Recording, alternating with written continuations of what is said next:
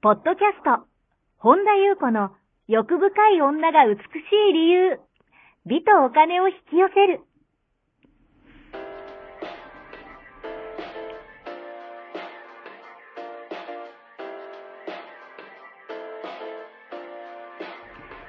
ポッドキャスト、本田優子の欲深い女が美しい理由は、1万人の女性をコーチしてきたメンタル美容研究所代表、本田優子が、幅広い知識と自らの経験をもとに、より美しく豊かになる方法を独自の視点からお伝えしていきます。女性の本来持っている美しさを引き出すヒントや、2005年から実業家として培ってきたノウハウ、精神的、経済的な自立、自由奔放に輝きながら自分の人生を楽しむ意識やメンタルづくりについてお話をしつつ、また、リスナーの皆様の様々な悩みを解決していく番組です。それでは、本日の番組をお楽しみください。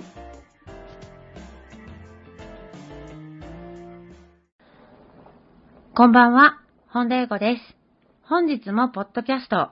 1万人の女性をコーチしてきた私、本田優子の欲深い女が美しい理由、美とお金を引き寄せるの番組をスタートします。本日もこの番組はアシスタントのナッチと一緒に進めてまいります。ではナッチ本日もよろしくお願いします。よろしくお願いします。はい、今日はどのようなお便りが届いてますか？はい。私は高校生の頃、自分に自信がなく、他人に嫌われることが極度に怖かったため、自分を陥れ、笑いをとって周りに受け入れられるよう、受け入れられようとしていました。かっこ略。そして卒業して何年も経ちますが、リンリンさんのポッドキャストやブログを読んで、どんな自分も受け入れていく中で、随分自分に自信が持てるようになり、今は自分を落とさなくても付き合える友達もできたので、そういう気にはさらさらなれず、軽く言い返したり、嫌なことはノーと意思表示できるようになってきました。ただ、自分が変わったのに、相手は今までと同じような態度で自分に接してくるので、本当は縁を切りたいけれど、なぜか切ることができず、自分なりに深掘りし、自分の内髪と向き合ってみました。内面の神と向き合ってみました。まず、縁を切ったらどんなまずいことがあるかと自問したら、と丸1、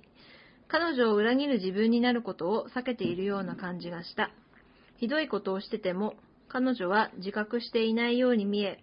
さらに私が今までは不快に思っていることを意思表示をしていなかったので、彼女が私を嫌っているとは思っていないように思う。だから断ったり縁を切ることにより、すごくびっくりされるように思う。丸2。そしてそれをしてしまうことで、彼女を嫌っていたことがバレてしまう。彼女なりに私のことを思ってしてくれたこともあったのに、すべてを拒否して傷つけてしまうという思いが丸3、ずっと彼女を騙していたので、本当の私の彼女に対する感情を知られるのが怖い。と、ここまで惚れてきました。さらに掘って受け入れ解放していきたいのですが、何かアドバイスやリンリンさんのご意見や感じたことがありましたら教えてください。という内容です。はい。はい。ありがとうございます。さゆりさん。はい。なるほど。自分に自信がなく、人に嫌われるのが極度に怖かった。自分を落として笑いを取ってたんですね。だけどもうそれを卒業したと。すいませんね、多分ね、今日ちょっと口内ができてて、ちょっとなんかスタッタラスな、聞きにくかったらすいません。あのー、だけどね、すごいあのー、まずですね、このお便りを読ませていただいて、私が思ったのが、すごく自分のこと深掘りできてるなと。ね、本当に真摯に自分と向き合ってらっしゃるなっていうふうに、まず感じたんですけど、えっ、ー、と、私が感じたことをそのまま、またお話したいんですけど、あのね、私たちがね、よく勘違いしてしまうことがあって、あの、この方の場合のように、あの、相手をね、騙してしまうと思ってしまうこと。あの、確かに表面上は、そうだから、それが間違ってるわけではないんです。間違ってるって言いたいわけじゃなくて、あのー一番着目すべき点、フォーカスすべき点がちちょっと違うんじゃないかと思ったんですよ。うんうんうんえっ、と、一番大事なのは、自分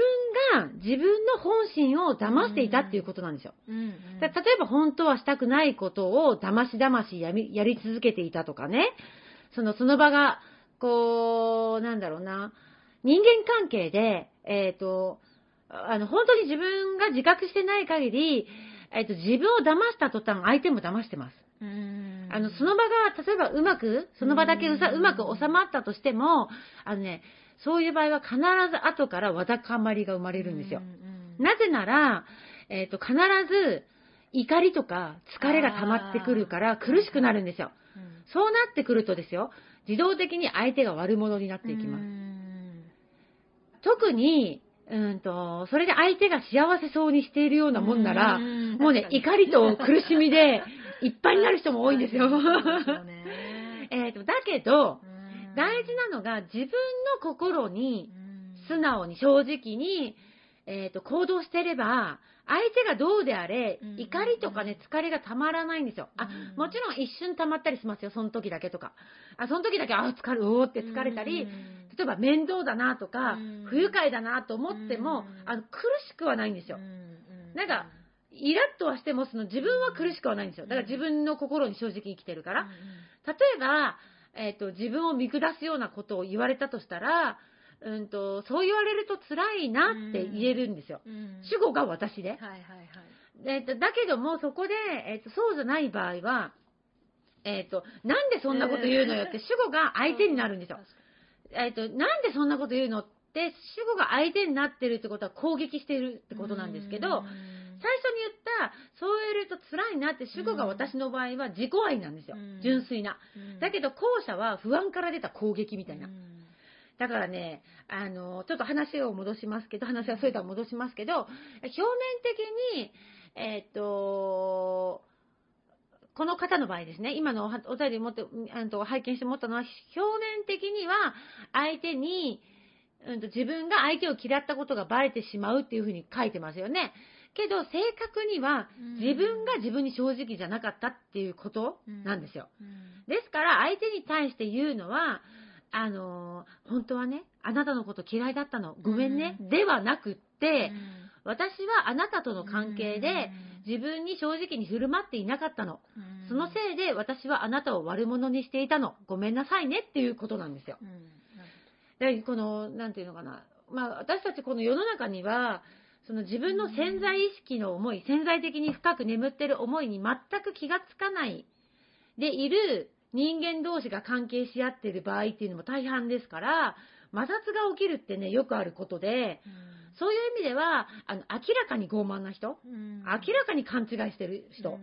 明らかに攻撃してくる人とか、あの、私たちが相手が悪いと思える状況に遭遇することって、あの、普通にあるんですよ。まあ、多々ありますよね。そんな時に、その相手が、意識を、相手が何を言ったかとかに、相手が、えっと、どう自分に振る舞ったかにフォーカスをするんじゃなくて、じゃあ自分はどうしたいか。もう、あの、さっきから言ってますように、主語を自分にすることですね、やっぱり。自分はその人とどういう関係を築きたいのか。あ、こういう人だったら自分はちょっと距離を置けばいいかなとか、なんか自分はどうしたいかなんですよね。の意識を持っていくとですよ。それをね、ずーっとやっていくと、よく見えてくるんですよ。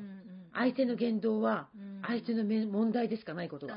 よーく見えてくるからそうするとですよ、あのね、人間関係の苦しさがなくなるんですよ。なんかこう、難しさとか苦しさとかが、かなり激変して軽やかになるんですね。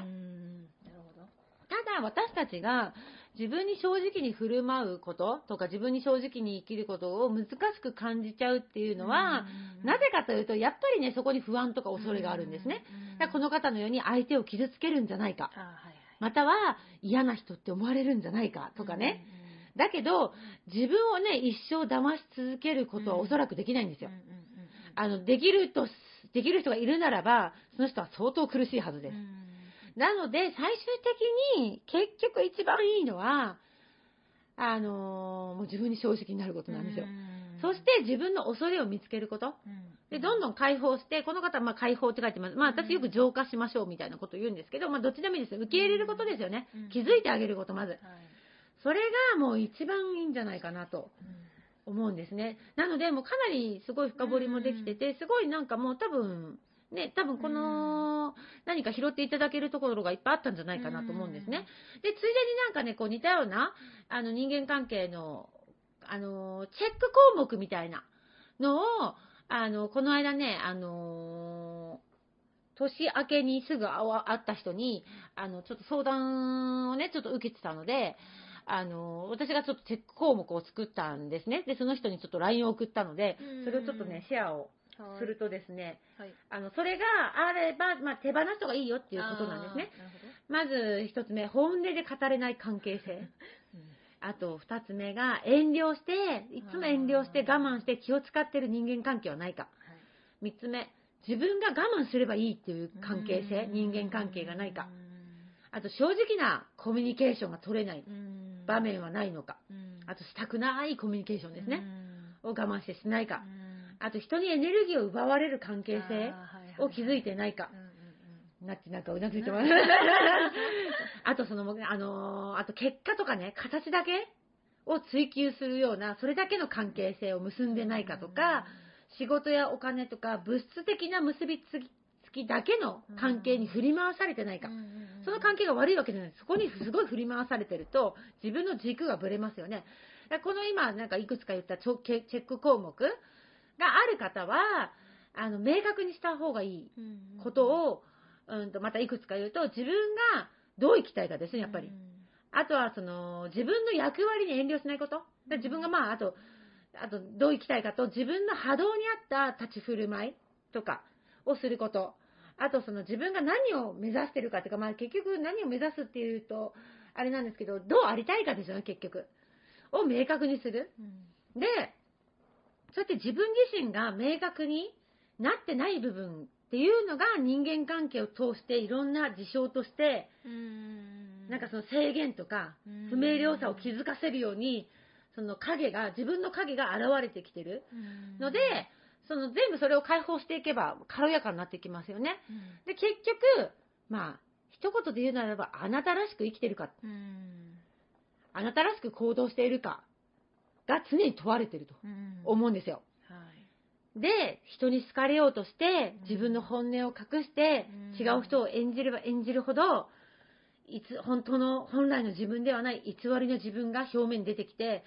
わけわかんなくなります。本音と建前をなんか一生懸命自分で調整してると、もう私は何みたいな風にそういう人はなってくれます。それよりも、もうそのまんま自分を表現すると。そうするとですよ、あなたのことを大好きな人も、大嫌いな人も両方出てきます。あの、それでいいんですよ。あなたがね、自分を自分らしく生きないと、あなたを何とも思わない人だけが存在することになるんですよ。あの、あなたの存在すら、うん、確かにで考えるとですよ、もうあなたらしく自分に正直に生きることが、あの、一番ね、楽しいんですよ、やっぱり。だから、もう、あのー、楽しんでね、自分を最大限表現するのがいいんじゃないかなと思います。あの、拾えるところがあったら拾ってください。以上でございます。はい、ありがとうございます。この番組では皆様からのご質問、ご感想をお待ちしております。本田裕子のホームページ、ゆうこほんだ .com までお寄せください。はい。本日も最後までお聴きくださりありがとうございました。また次回お会いしましょう。